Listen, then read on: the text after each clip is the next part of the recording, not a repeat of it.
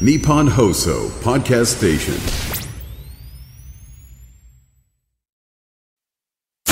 ホッピープレゼンツ。看板娘、ホッピーミーナの、ホッピーハッピーバー皆さんこんばんは、ホッピーミーナです。こんばんは、落語家の立川しららです。え今週ご紹介しますのは、地図にまつわるお話でございます。もうなんてホットなんでしょう。もう、みーなさん、この台本を、もう目にしてから、いずーっともう地図の話、楽しみ、楽しみっていうことで。そう。なぜならば、今朝発表だったからなんですけど、いや、何を発表したかというとですね、はい目黒先生をご紹介だった三浦先生のはい防災減災の授業で、私が、あの、9月から約半年間テーマにしてたのは、地下空間なんですね地。下空間。うん。確か2016年ぐらいだったと思うんですけれど、はい。霞が関の地下通路を歩いてたんです地下鉄降りて、ええ。でふっとその時にもしここで火災にあったら怖いなと思ったんですね。えでそのことをじあの9月の授業の始まりの時に先生にお伝えしたら地下空間面白いとおっしゃってくださって、それで最初は地下空間のハザードマップで特にこの赤坂エリアの、ーはい。かなりの長い通路になるんですよ。すねはいそれがまた、えー再開発で実は地下に巨大なまた別の街がはいはいはい。できてくるんですね。でそういう状況の中でうーそうかじゃあ地下空間のハザードマップがあったら面白いかなっていうのがは始まりだったんですけど、えハザードマップって、うん案外みご覧になってないんですよ皆さん。なのでじゃあハザードマップ作っても見なきゃしょうがない、まあいつもともしもで両方使えなきゃいけない、ー、はいはい。って言ってじゃあそのアプリみたいのができたら面白いのかね。っていうところで、はい。その話をいろいろお話ししてたら東京ステーションナビというこれ多分 JR さんが作ってるんですけど、この東京ステーションナビはですね地下に入ると自分の位置情報がわかるんです。地上のここがどこにあるかはあ、はあはあはそうそうそれぞれ欲しいのそれぞれとか思ってい。てて、はい。まあそんなことで、ん。あのーまあ、最後の発表の宣言はジオフロント赤坂っていう、はい。ジオフロントって地下はい。地下空間の総称ね、ジオフロント赤坂っていうアプリをなんとかやりたいですっていう、えーまたあの宣言して帰ってきちゃったんですけど。ということで、今週は地図にまつわるお話をいろいろとごはい紹介させていただきたいと思いますんで、よろしくお願いします。というところで。はい。いつもも、もしもも、自分たちの人生をちゃんと安全安心に導いてくれる地図に、乾杯を捧げます。はい、ホッピーホッピープレゼンツ。看板娘、ホッピーミーナの、ホッピーハッピーバー皆さんこんばんは、ホッピーミーナです。こんばんは、落語家の立川しららです。えー、今週は地図の話題をミーナさんが今、はい一番興味を持っていると言ってもとす過言ではない。はい。地図のお話をいろいろとはい紹介させていただきますが、はえー今夜はですね、京都の、えー上京区で生まれた地図部、この地図ってのはひらがななんですけど、うんはい地図部地図部というちょっとユニークな地域活性化につながる集まりについてお話をさせていただきたいと思います。えーこれはですね、参加者で街歩きをして面白かったことを集めて地図や絵にして紹介しようという取り組み。もともと地元の新聞社に勤める石崎さんという方が街の動きや関心事、情報をみんなと共有したいということで始められたそうです。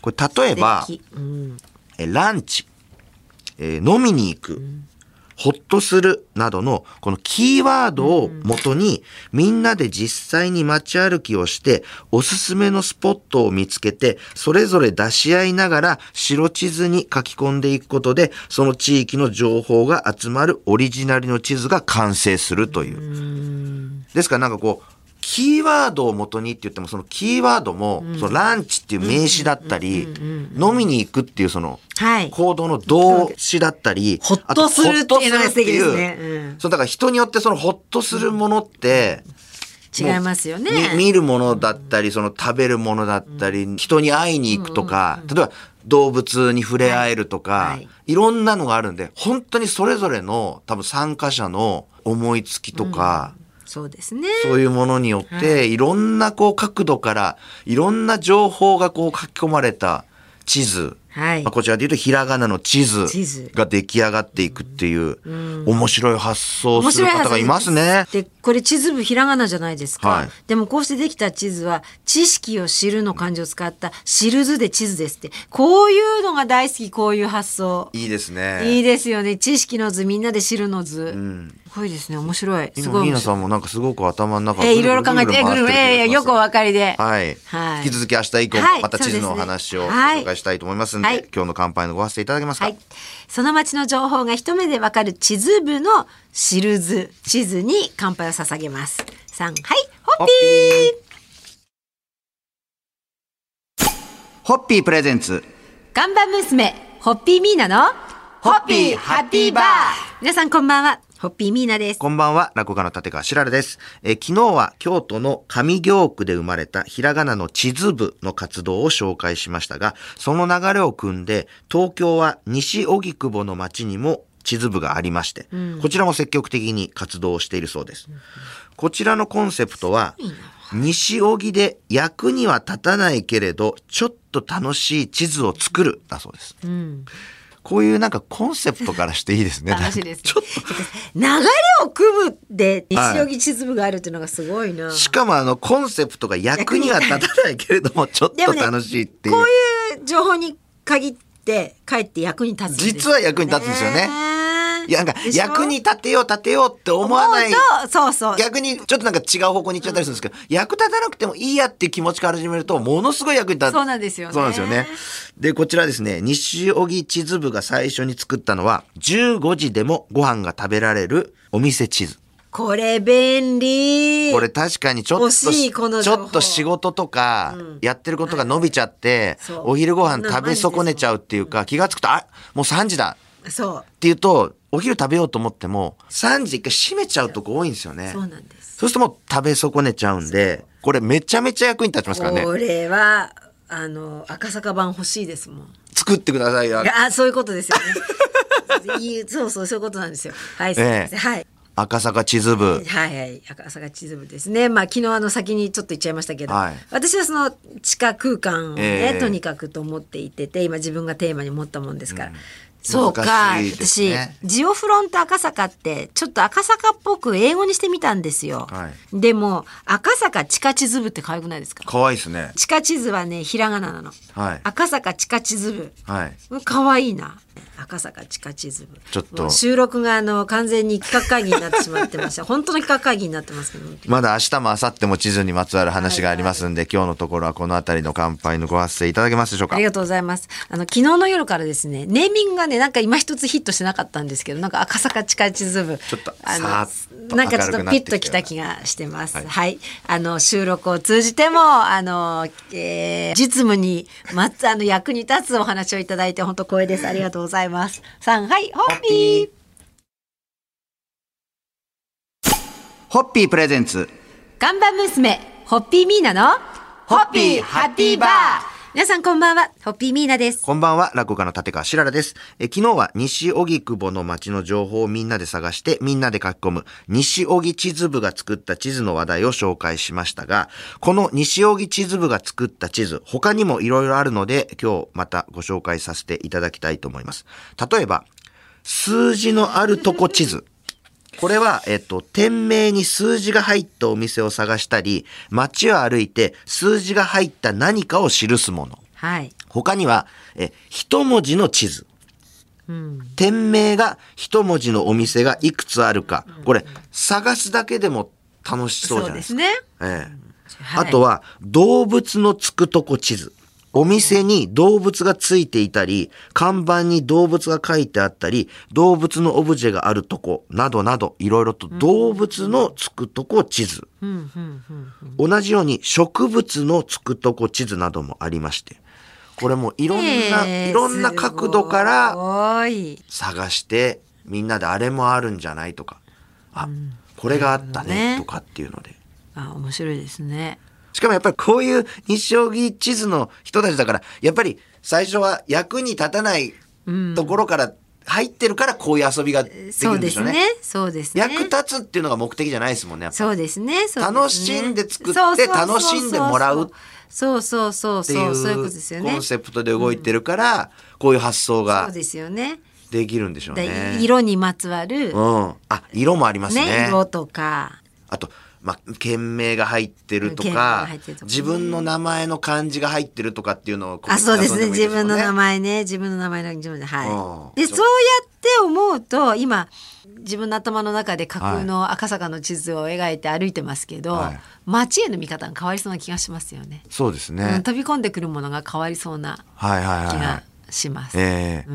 皆さんもねそれぞれ自分の地元ですとか、その仕事先ですとか、はい。い、ろいろこう普段慣れしんだ街をはい。違う角度ではい。こう歩いてみると、そうですね。また面白いなんかちょっとテーマを持ってね。はい、あるかと思いますんで、はい。ということで今週はいろいろと地図の情報を紹介させていただきますが、えー今日の乾杯のご発声い。はいただけますでしょうか、はい、えーその街と向き合い、その街を知ることができる地図作りに乾杯を捧げます。さん、はい、ホッピー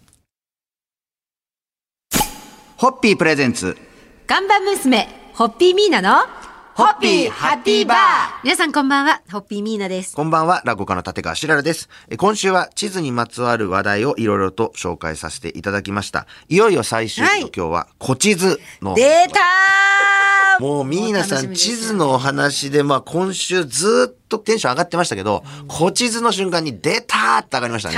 一気に。いや、だからといって、はいお地図が家にあって、しげしげ眺めてるかっていうとそこまでではないんですが、ただ古地図ってすごくワクワクします。まあ本当に古地図を見ながら街歩きを楽しんだり、江戸時代の街並みを思い浮かべることが趣味の古地図マニア、これ実は結いや、構多いんですよね。絶対多いと思います、これ。あの、最近はスマホをかざすと、古地図で道案内してくれるアプリもあるんだそうですよ。皆さんもぜひこのアプリ。うん、アプリこれ探します。まあでも本当赤坂の街、やっぱり古地図っていうのは、また独特のね、はい。土地柄もありますから、まあ江戸城に近いだけあって、はい。御三家やはい。審判大名にゆかりの江戸屋敷などが並んでいたことがわかるんで、本当に歴史に興味のある方なんかは、はい。より一層はい。興味のあるそうですね。古地図にはい。なってるかと思います。あの古地図を見ると歴史で勉強した人の名前があのいっぱい発見はいはいはいできはいはいて地図に載ってるっていうかここに住んでいたんだっていうなんだろうだから本当古の人たちが瞬間生き返ってくるっていうか命はいはい宿る感じするんですよ。えーそれがねワクワクする。